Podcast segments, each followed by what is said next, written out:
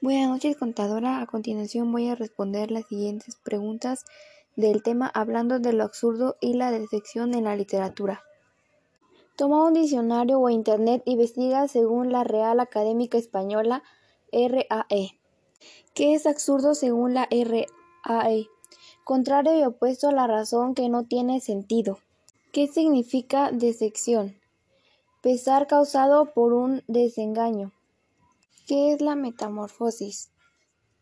Transformación que experimentan determinados animales en su desarrollo biológico y que afecta no solo a, su forma sino también a sus funciones y a su modo de vida. Es típica de los poliquetos, equinodermos, insectos, crustáceos y anfibios. ¿Qué es lo absurdo dentro de la literatura? Lo absurdo dentro de la literatura se distingue y se integra en la ficción como un estado filosófico en el que los personajes asumen el carente sentido que tiene la vida y la existencia. El absurdo, en pocas palabras, no está conformado obligatoriamente por acontecimientos ilógicos, humorísticos o carentes de razón. ¿Qué es la decepción desde el punto de vista de la literatura?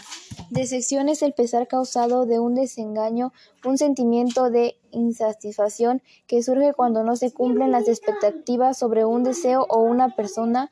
Se forma en unir dos emociones primarias, la sorpresa y la pena. ¿Qué es lo absurdo según Albert Camus? Camus es el filósofo del absurdo. Camus va a llamar absurdo a la distancia que media entre búsqueda de un sentido por parte de los seres humanos y la absoluta indiferencia del universo ante esta cuestión. El absurdo es la búsqueda de significado a algo que simplemente no lo tiene. ¿De qué manera la poesía provoca la reflexión sobre el sentido de la vida? La poesía nos ayuda a relacionar música y lenguaje.